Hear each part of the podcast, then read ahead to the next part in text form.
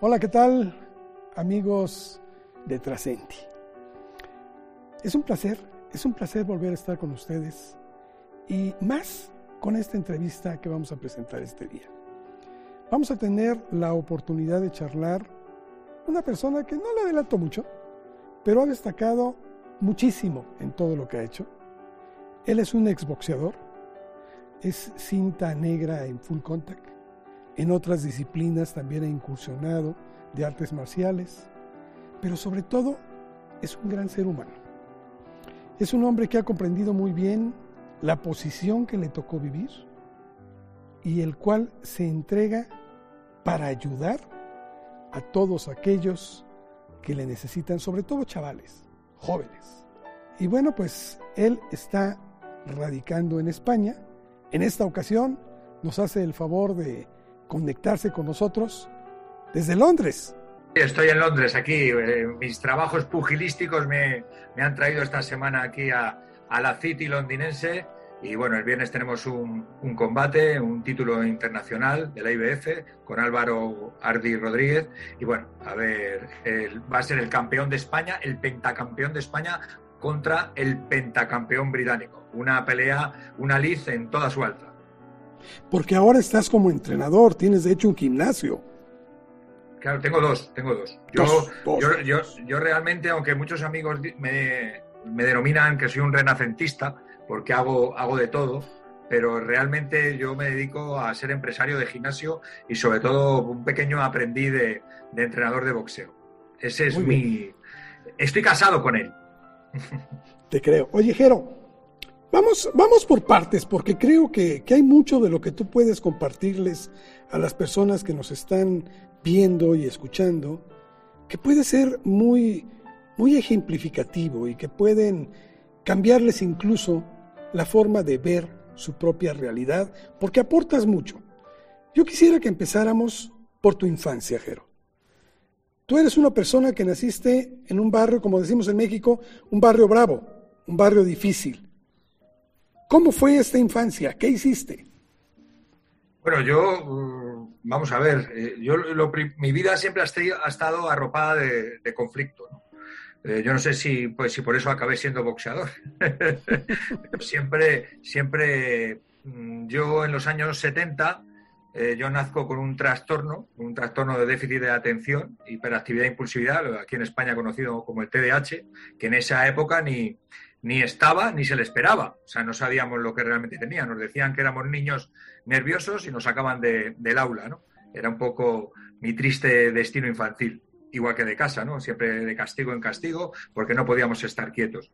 Si a eso le añades que, que yo me crié en un barrio donde estaba en medio de los dos mercados de la droga más importantes de España, que era el Cerro La Mica el Camino Alto de San Isidro, está, eh, para contextualizar un poco la historia, hablar que los finales de los 70 y los 80, en España hubo una lacra infecta que se llamaba la heroína, que donde eh, mucho porcentaje de nuestra juventud la tuvimos que enterrar. ¿no? En caso de incluso familiares míos.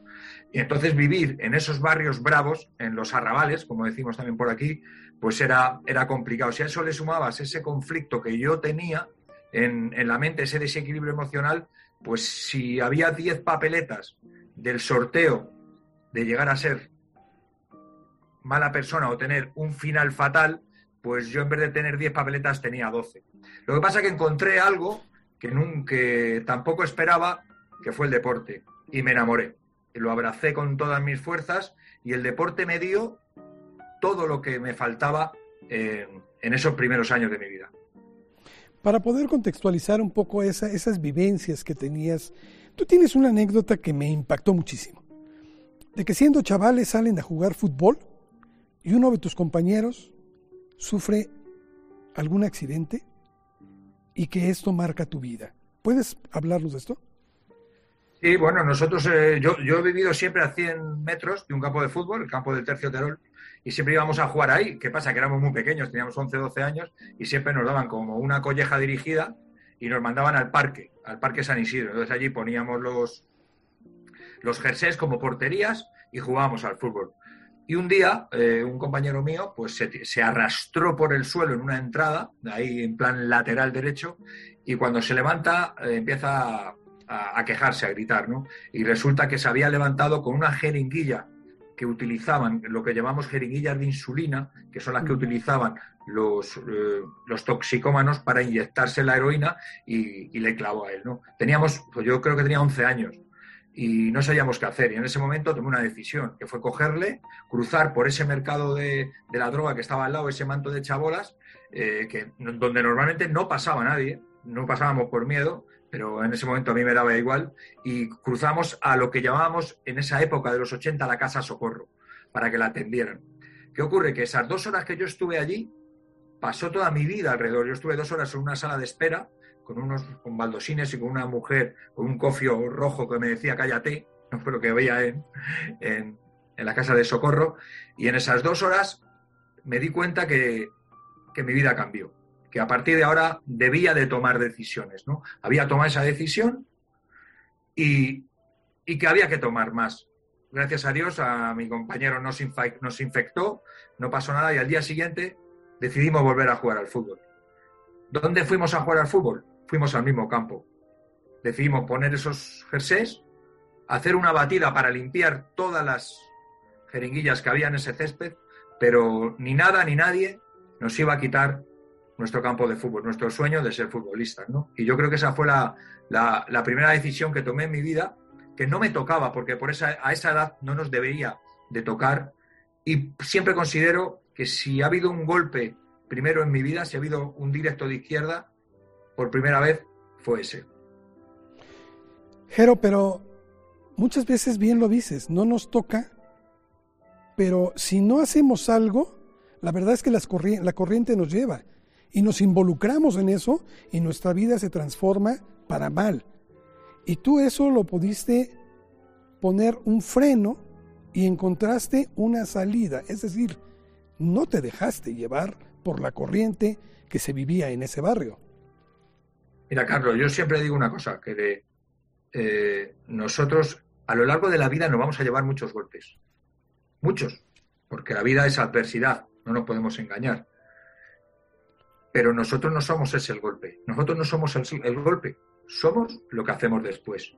Tú puedes recibir un golpe y te pueden, eh, siguiendo con el argot pugilístico, te pueden sentar, en el piso, tumbarte en la lona. Ahora te tienes que levantar. Depende cómo te levantes, obrarás en consecuencia. Tú te puedes levantar para mantenerte en pie o te puedes levantar para seguir peleando. Yo me levanté para seguir peleando.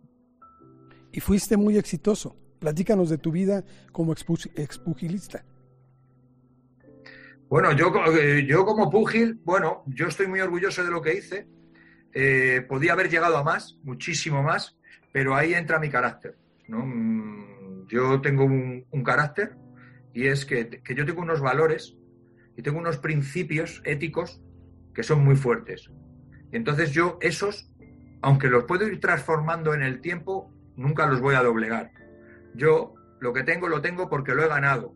No he tenido que dorar la espalda a nadie. Y en boxeo llegó un momento que yo tuve que abandonar a unos managers porque debería hacer unas determinadas cosas de las cuales yo no estaba de acuerdo. Y entonces luego yo emprendí mi camino como peleador, como boxeador, yo solo con amigos. Entonces, bueno, llegué a hacer el título de Europa, fui campeón de España, no me quejo, pero creo que por mi calidad técnica, y abrazo la humildad, por Dios, nunca me puedo comparar con los grandes pugilísticas, por Dios, que son mis, que tenéis en vuestro país, que son maravillosos y de los que disfruto cada noche cuando los veo, pero, pero yo creo que podía haber llegado muchísimo más lejos si hubiera dorado la espalda a alguien, pero, pero no son mis principios. Es decir, había corrupción o existe corrupción a la cual tú no le quisiste entrar. Bueno, no, no, no corrupción, yo eh, tampoco, porque como había tan poco dinero, eh, estamos hablando de unos tiempos en los cuales el boxeo en España estaba completamente opacado.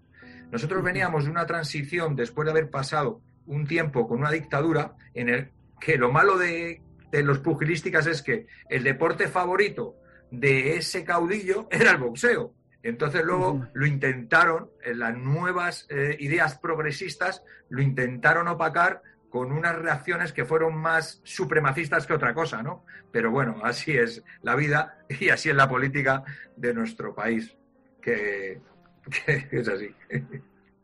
¿Cómo llegaste a las artes marciales?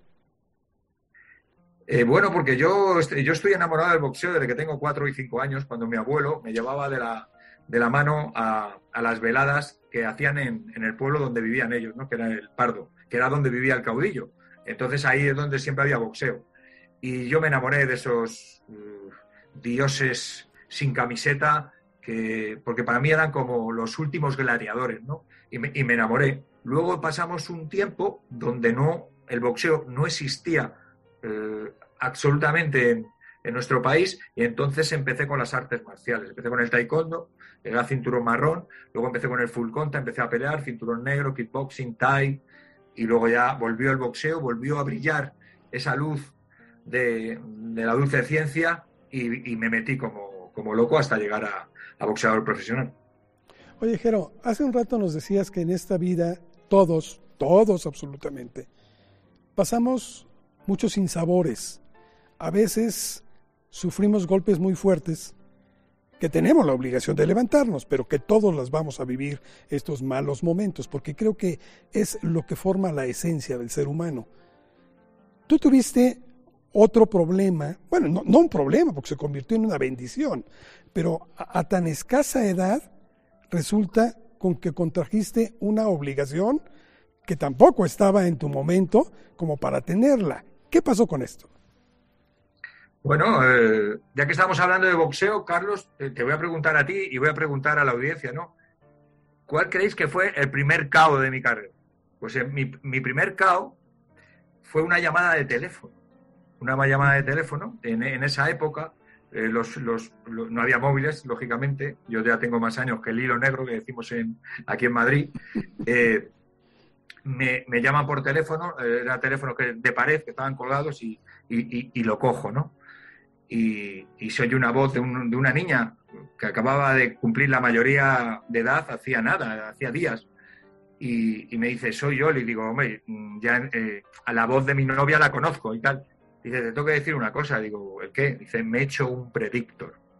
Un predictor, para el que no lo sabe, hace 30 años era la, prueba de embarazo, ¿no?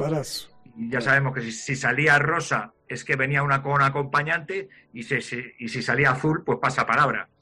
Y entonces me digo, ¿y qué color ha salido? Y me dijo, rosa. Y fíjate yo el golpe que me llevé, que la respuesta fue, pero muy rosa. pues eh, me caí y el cao ya terminó de ser un cao devastador cuando nueve meses después me pusieron una niña con los ojos verdes más bonitos en mis, en mis brazos. ¿Qué ocurrió con eso? Que fue un golpe. Yo podía haber tomado otra decisión pero yo tenía 20 años. Mi mujer acaba de cumplir los, los 18. Éramos dos niños asalvajados, pero tomamos una decisión. Y es tenerla y criarla de la mejor manera posible. Y yo sin darme cuenta, no me daba no me no fui consciente de que había abrazado dos cosas que no había tenido en mi vida, dos valores que son fundamentales, que es la responsabilidad y la motivación. Porque la motivación no es hacer las cosas cuando se está bien. La verdadera motivación es hacer las cosas cuando no se está motivado, cuando es una obligación hacerlo. Y a mí siempre, siempre lo tengo presente, si mi hija no hubiera nacido y no me hubiera enseñado lo que es la verdadera responsabilidad y la verdadera, la verdadera motivación, yo jamás en la vida hubiera podido ser boxeador profesional te ayudó no solo a ser boxeador, sino también a superarte como ser humano. Por supuesto, por supuesto. Eso fue un, fue por eso que depende de la decisión que tomes después de los golpes, serás de una manera o serás de otra, son decisiones. Jero, tú, obviamente, como todo ser humano, eh, con la edad merman nuestras facultades físicas. Eh, ya no es tiempo de estar haciendo lo que en otro hacemos, pero podemos proyectarlo a un futuro y podemos seguirnos desarrollando y conseguir muchas cosas. Cuando tú eh, ya no tenías la misma capacidad física, digamos, decidiste convertirte entonces en un entrenador. Pero lo que me llama la atención mucho es de que tú esa misma vocación la llevaste hacia tu barrio, hacia tratar de ayudar a esos niños que seguramente seguían jugando en esos campos y que seguían teniendo esos problemas con las drogas, de, de, verlas a diario y que tú buscaste encaminar su camino. ¿Cómo fue esto? Bueno, eh, al final son, son circunstancias, son, son eh, pequeños accidentes que van ocurriendo en la vida que te van transformando. Mira, eh, Carlos, yo siempre digo, cuando yo voy a muchas empresas y doy cursos de, emprendimiento, de innovación, todo a través de mi experiencia. Yo siempre digo que yo no, yo solamente he ido a una universidad para dar clase, yo nunca para estudiar, ¿no? Mm, lo que es la vida, ¿no?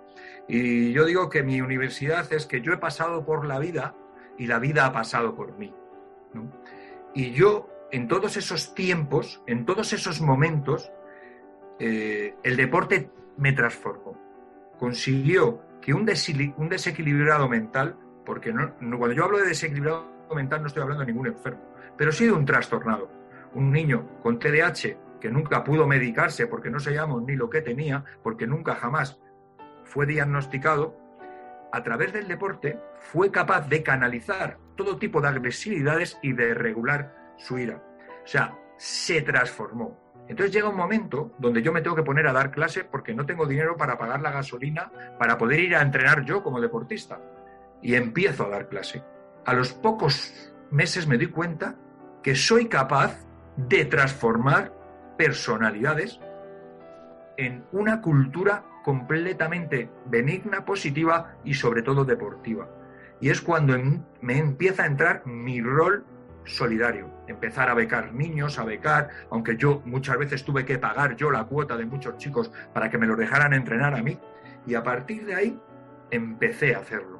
¿Qué ocurre? Que me fui haciendo un poco, entre comillas, popular y famoso entre los gimnasios del trabajo que estaba haciendo. Y vino una fundación y me ofreció un gran proyecto que fue la Escuela de Boxeo Luche a través de la Fundación Leandro Jiménez Garcés, que fue mi primer proyecto socioeducativo. Puso 40 millones de pesetas, me montó una escuela y durante siete años sacamos, sacamos a muchísimos niños de la calle. ¿no? Y ese fue, digamos que, el germen de lo que soy ahora. Jero, tú eh, también, eh, por cierto, tienes eh, o dictas muchas conferencias y, en, algunas de ellas un tema recurrente que, he escuchado es que hablas de los valores y, clasificas los valores en, varias circunstancias. ¿Me puedes profundizar en ello, por favor? Sí, yo siempre digo que los valores que me ha aportado el deporte son como mis superpoderes. ¿Por qué? Porque gracias a, esos valores eh, conseguí quitarme uno de mis peores miedos, que fue, y que en cierta manera todavía sigue siendo, todavía está inherente, que es perder el control. Yo venía de una infancia muy dura, donde por el TDAH, pues yo y esa impulsividad perdía el control, desgraciadamente, con bastante asiduidad.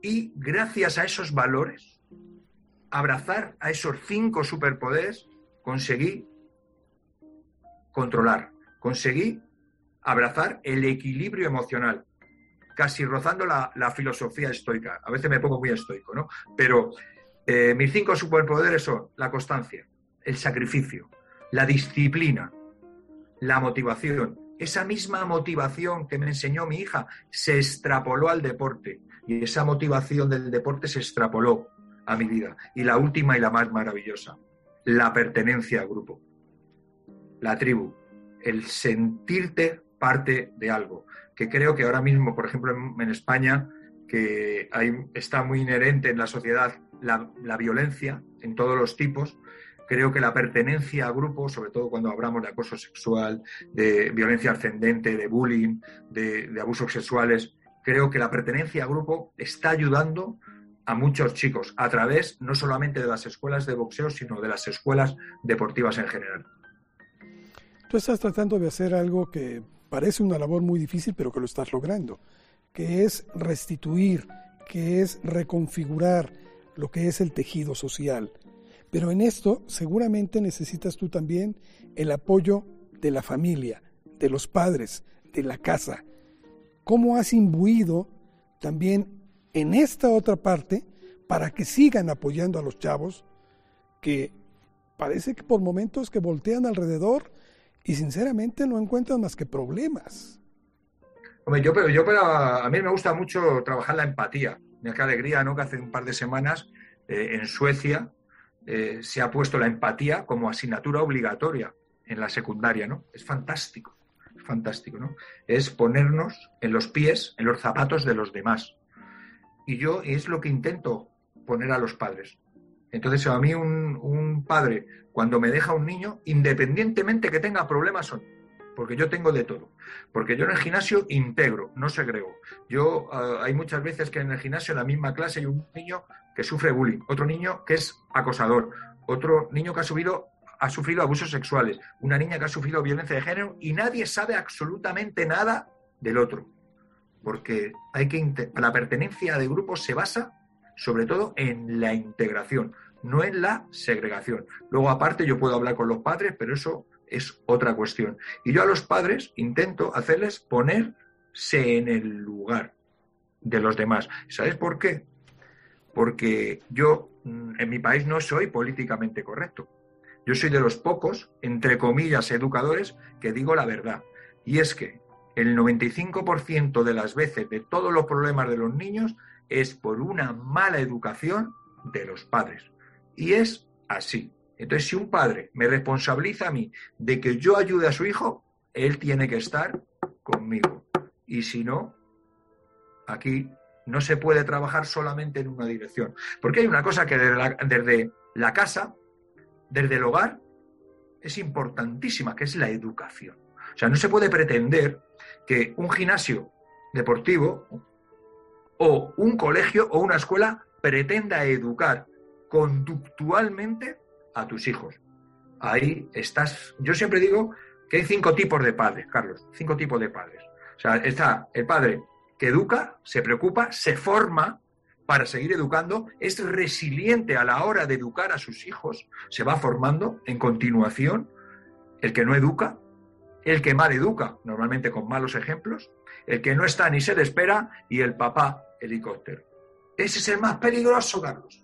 El papá helicóptero aquí en España tenemos que tener un cuidado tremendo. ¿Cuál es el papá helicóptero? El que está siempre encima del niño. El que está, ay que no se caiga, ay que no se caiga, pero por favor, alma de Dios, déjale que se caiga, pero ayúdale a levantarle.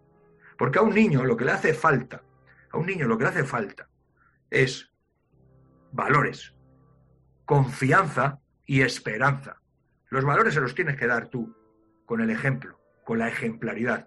La confianza no es que confíes en él, no, es que tengas suficientemente confianza no en que consiga algo, sino en su forma de hacerlo, en su actitud, en su generosidad en el esfuerzo. Es lo que muchas veces nos equivocamos los padres. No, mi hijo va a conseguir hacerlo, tú vas a hacerlo. No, no, dile que lo intente, dile que lo intente y confía en que lo va a intentar. Y por último, la esperanza. Un niño sin objetivos es un niño con una autoestima muy, muy baja. Y en esta vida, independientemente en lo que sea, hay que tener fe. Pero sobre todo, la juventud. ¿Tienes tú ejemplos incluso de personas que han llegado en situaciones muy difíciles, jóvenes, que han llegado en situaciones muy difíciles, que como decimos aquí en México, alguien no da ni un centavo por lo que va a llegar a ser y que sin embargo, con la ayuda de este centro, con la ayuda de la educación que les das, con la ayuda de los propios padres, han conseguido transformar estas vidas. Tengo entendido que uno de ellos fue y, y, ha llegado a ocupar puestos importantes, incluso al interior del propio organismo que presides. ¿Nos puedes hablar al respecto? Bueno, hay, muchos ejemplos, ya vi, y hay muchos casos, pues yo son ya 12 años con mi fundación y son otros 13 años con, o sea, son casi 25 años trabajando en el tercer sector a nivel fundacional, ¿no? Eh, hay, muchos ejemplos, ¿no? El, más llamativo, y es el que mm, nos ha hecho un poco más famosos a nivel global, pues es el de, pues de, una niña que, una niña que vino a entrenar conmigo, tenía 18 años, me la, me la traía un amigo mío que se iba a preparar unas oposiciones y, y me dijo que la niña quiere boxear. En esa época el boxeo en España estaba mal, pero el femenino fatal. Y digo, bueno, la niña es valiente, la niña yo ya la conocía, que la había visto pelear en, algunos campeonatos de, artes marciales, de full contact, kickboxing y demás. Y digo, bueno, pues venga, vamos, vamos a entrenarla. Y la niña, maravillosa, simpática, agradable, graciosa. Cada vez que entraba al gimnasio era una luz, o sea, que, que deslumbraba. Y en un momento dado, esa luz se fue apagando, se fue apagando. No sabíamos por qué, de vez en ya nos saludaba al entrar, no miraba los ojos, eh, contestaba mal, eh, faltaba muchas clases, empezó a coger peso, no sé, muchos factores que bueno, que al final pues lo, lo achacas a que es un adolescente, es muy rebelde y ya está. Y un día pues surgió una pelea, ¿no? Entonces eh, fuimos a pelear, en esa época hacíamos muchas interclub con otros gimnasios y fuimos al, típico ritual del boxeo que es el pesaje. Entonces las niñas se desvisten y en un momento dado veo algo extraño, ¿no? Veo algo extraño que ella intenta taparse y veo marcas. Y, y la pregunto, ¿no? Después de que se pesa, digo, ¿qué es esto? ¿Qué es esto? No, no, eso desde guantear. No, no, estas marcas no son de guantear arañazos cardenales en todo el cuerpo. Digo, ¿esto qué es? Entonces la niña se bloquea, se pone nerviosa y sale corriendo. Salgo detrás y corrí detrás de ella dos días y no la encontré. ¿Qué pasa? Que al final entras en tu vorágine y demás y tal. Y, pasó un año y medio. Y al año y medio yo ya estaba en otro, en, en mi gimnasio, o sea, ya había cambiado de gimnasio y todo. Apareció en la puerta con una niña en brazos y me dijo, Jero, te debo una explicación, ¿no? Y yo digo, sí me la debes, claro. Eh, ¿Pero quieres entrenar? Sí, sí, quiero entrenar. Pero primero te voy a contar lo que me ocurría, ¿no? Ella me contó que durante ese último año que estuvo conmigo, ella estaba sufriendo violencia de género, que su, que su marido la pegaba, la pateaba, la maltrataba física, psicológica y verbalmente. Y que ella fue transformándose y que ella fue cambiando. Me lo contó.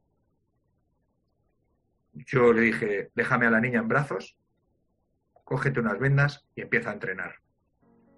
Esa niña, 16 eh, años después, es campeona de Europa, es campeona del mundo interina, ha hecho la pelea más importante de la historia del boxeo español, que es pelear con Katie Taylor por un título unificado, que ningún español ni española lo ha hecho.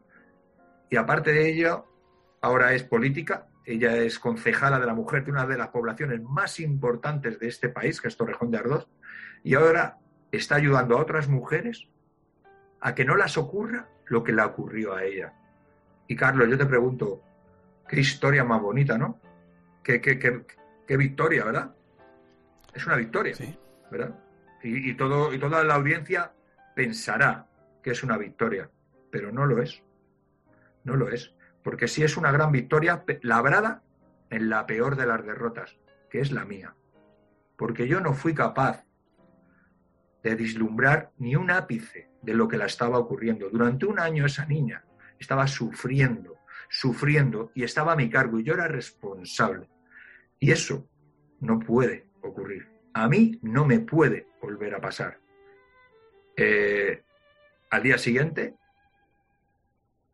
me fui a una biblioteca, me compré todos los libros que podría haber sobre prevención de las violencias, empecé a formarme y al final monté una fundación que se dedica a la prevención de las violencias. Y todo el mundo, y tú lo estás pensando, diciendo, ¿por qué estás diciendo, Jero? Eh, si lo que has hecho es maravilloso, sí, pero yo me acuerdo todos los días de que ahora mismo ella es concejala de la mujer y es política y vive muy bien y es fantástica, campeona de Europa, campeona del mundo, todo.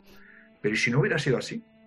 ¿Y si no la, no la hubiéramos encontrado en la cuneta de un arrabal, como ocurre a muchas mujeres, tanto en México como en España, ¿qué hubiera pasado? Pues eso no se me olvida, Carlos. Es la mejor victoria, pero labrada en la peor de las derrotas. Y eso es lo que tú hablas mucho, y es lo que tú enseñas. Que todos mundo vamos a tener muchas derrotas, vamos a caernos muchas veces. Pero lo importante de todo ello es no quedarse en el piso, sino aprender a levantarse. Y creo que esa es la filosofía más importante que tú les has dado a esta comunidad, a estos chavales sobre todo, a estos jóvenes que empiezan la vida y que por momentos pues no encuentran una salida. Esto me interesa mucho, porque aquí en México estamos viviendo situaciones muy semejantes, con el crimen organizado, con cosas difíciles verdaderamente, y a veces los chavales se dejan ir nada más en, en, de una, de una fantasía, de un espejismo, y piensan que eso a final de cuentas le solucionará la vida, y en realidad no es así, termina por trastornarla o por perderla. Eh, son decisiones. Y yo siempre digo que las decisiones eh, las vas a tomar depende de los valores que tengas. Y esos, esos valores tienen que venir desde casa. Tenemos que preocuparnos en formar a los padres para que, que yo entiendo que, que, yo vengo de un barrio bravo y que muchas veces las circunstancias nos llaman a través del tutelaje vicario. En psicología el tutelaje vicario es cuando tú intentas imitar a alguien, pero sobre todo a alguien malo por ejemplo, si tú quieres ser como el Chapo Guzmán, pues está la cosa complicada. ¿Me entiendes? Si tú quieres ser como. Pues, pues, es mejor que ser como Cristiano Ronaldo, es mejor ser como, como Messi. Es un poco lo que, lo que tiene que venir desde casa. Yo creo que, que los valores tienen que venir desde casa y los padres tenemos que ser muy, muy generosos en el esfuerzo. Nosotros ahora estamos ahora con un, una campaña aquí en el distrito de, donde tengo yo la escuela de boxeo, que es el Distrito de Lucha Latina, que a través del ayuntamiento estamos uniendo administración, estamos uniendo eh, deporte a través de mí y estamos uniendo a los padres. Creo que ese triángulo, eh, eh, lo que es el sistema educativo, lo que es el sistema deportivo y lo que es los padres, más la administración, si los metemos y vamos por barrios, porque cada barrio o cada ciudad o cada población tiene una idiosincrasia completamente distinta, si podemos ir estudiando eso, creo, creo que a través de sensibilizar a los niños y formarlos en valores, que sean capaces de ese insuflamiento de valores de los propios niños, trasladarlo a los padres, porque es muy difícil querer educar a un padre. Hermano Mayor era un programa social donde nos dedicábamos sobre todo a tratar a nivel, con terapias la violencia ascendente. La violencia ascendente es la violencia que insuflan los hijos a los padres, son lo que llamamos los niños tiranos, que son esos niños que provocan los papás helicópteros, que hemos hablado antes. los papás helicópteros eh, le dan todo, le dan todo en todo a los niños y ¿sabes lo que ocurre cuando le das todo a un niño? Que piensa que todavía le deben más.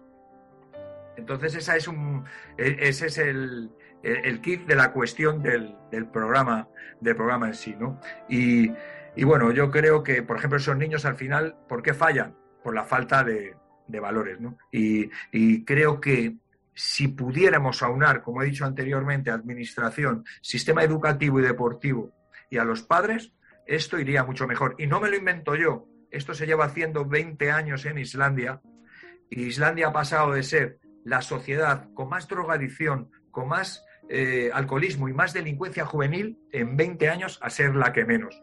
Lo que fue aunar fue la administración, que al final es la base de todo, sistema educativo y deportivo y los padres.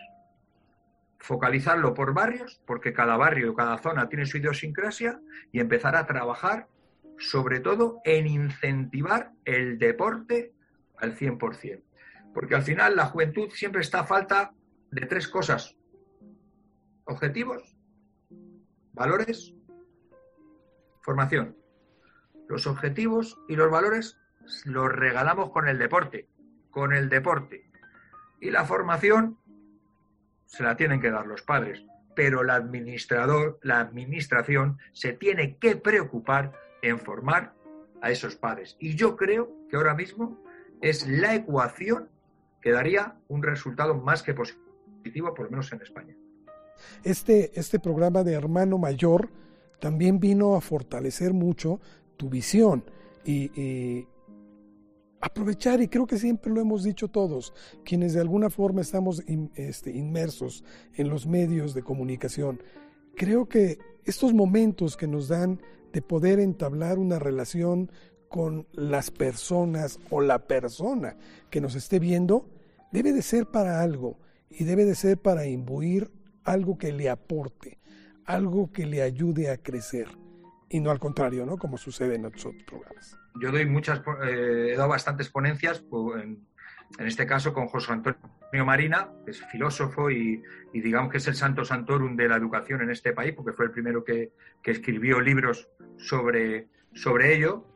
Y, y luego doy también ponencias muchas veces con Francisco Mora, que es el también el, digamos que el santo santorum de la neuroemoción. Francisco Mora dice que se aprende lo que se ama. Y yo discuto con él. Y yo le digo, sí, sí, se aprende lo que se ama, pero sobre todo se aprende lo que te llega, lo que te toca. Cuando te toca, se te queda para siempre. Entonces, por eso yo creo que es clave eh, que cuando hablamos con la gente, que les toquemos, que les lleguemos dentro. Y no hay mejor forma de llegarle que con las experiencias propias. Es lo que hemos hablado antes de, la conexión, ¿no? De que si tú tocas a alguien, le puedes remover y le puedes transformar. Es importante. Por eso a mí me cuando cuando voy a dar la charla, cuando voy a dar las ponencias, cuando voy a dar las entrevistas, lo que realmente busco y quiero llegar que a través de mi historia pueda tocar el corazoncito de los demás y por lo menos transformarle, transformarle un poco. Yo siempre digo que el líder, el, el líder, lo digo muy bien cuando voy a las empresas y tal, el verdadero líder es el que sabe marcar los objetivos a cada empleado. Pero no solo eso, sino tener la capacidad de poder transformárselo, porque tú por muchos objetivos que te pongas, el 90% no vas a llegar, pero tienes que tener la capacidad, tanto el líder como la persona que los va desarrollando, de poder transformarlos y ser, sobre todo, y por encima de todas las cosas, ser feliz en intentar conseguirlo. Porque yo no soy muy de frases de autoayuda, no, no, me, toca a veces aguantar a muchos en los ciclos de conferencias, ¿no? Que, eh, que te cuentan, no, porque el, poder es querer, el que quiere puede, el que, el, que lo piensa llega. Yo no pienso mucho en eso y no creo. Yo solamente creo en una cosa, que es una capacidad que tenemos todos, Carlos, que es el poder, el gran poder de querer intentar hacer las cosas. Esa es mi frase de autoayuda. Tu filosofía es muy práctica y por eso me gusta, porque además es la que llega directamente a la gente. Y, por esto mismo me atrevo a decirte, porque nosotros aquí hacemos una pregunta que es recurrente en todos nuestros programas, pero me interesa mucho conocer tu visión de ello. ¿Para ti qué representa en esta practicidad que haces de la filosofía y de la vida misma? ¿Qué es trascender para ti? Para mí trascender, te, te lo voy a decir. Yo yo no tengo, no suelo tener muchos objetivos a largo plazo, ¿no? Me gusta trabajar poco a poco, por eso los llamo microobjetivos. Pero, ¿sabes cómo me gustaría trascender a mí? ¿Cómo? Que mis cuatro hijos estuvieran la mitad de orgullosos de lo que yo estuve de mi padre. Con eso me valdría. Que para mí eso sería trascender estoy seguro que no solo tus cuatro hijos, sino las personas, por supuesto son los más importantes, pero las personas que te escuchamos, las personas que te seguimos, eh, creo que dejas algo que es muy importante y es un ejemplo de vida. Y, y algo que me llama mucho la atención, es algo a lo cual nosotros no podemos hacerlo a un lado. Estamos en la obligación, por el solo hecho de vivir en este planeta, de intentarlo. Y creo que esa es tu mejor enseñanza. Yo creo que el deporte me ha ayudado mucho, ¿no? Porque en el deporte te vas a equivocar, te vas a equivocar eh, mil veces para, acertar una, ¿no? al final el, deporte es repetición. Yo siempre digo en mis clases que, eh, las técnicas hay que repetirlas un millón de veces, porque como las repitas 999.000, no te van a salir. Hay que ser, hay que, el pico y pala siempre. Por eso me es muy importante siempre intentar insuflar el valor de la constancia, del sacrificio y de la disciplina para poder llegar a, esos sueños o a esos objetivos, Y que luego lo puedan disfrutar, sobre todo por, por el camino, porque al final nosotros mm, vamos subiendo montañas y llegamos a montañas, pero cuando llegamos a esa montaña nos damos cuenta de que hay otra más grande, ¿no? Entonces vamos a, disfrutar de la escalada. ¿Algo que desees agregar, Jero? Sobre todo mandar un, gran abrazo a, toda la comunidad mexicana, que amo, amo ese país como, como el mío y que Dios quiera que pronto me deje volver a visitarlo. Dios quiera que sea así y mucho éxito ahora que estás en Londres con tu entrenado para que tenga pues el mejor de los resultados y que siga esta vida de éxito que se traduce en bienestar para muchos otros. Gracias, Jero. Pues nada, ya sabes, yo solo la coletilla, que nosotros no somos el golpe, que somos lo que hacemos después, Carlos. Eso es lo que nos tiene que quedar presente y que al final, que lo importante no es ganar, que es no darnos por vencidos. Jero, nuevamente agradecidos contigo. Sé que ha sido un poco complicado, cambiamos hasta de ciudades, ya no fue en España, tuvo que ser en Londres, pero a final de cuentas esta bendita red nos permite poder tener comunicación hasta el otro lado del charco, como decimos aquí. Te agradezco mucho tus conceptos, el tiempo que nos dedicaste y pues mucha suerte. Y adelante con más victorias. Muchísimas gracias. Siempre lo intentaremos. Gracias. Esto, esto fue Trascendi. Esto es un ejemplo de vida. Jero García, hay que aprender mucho. Hasta la próxima.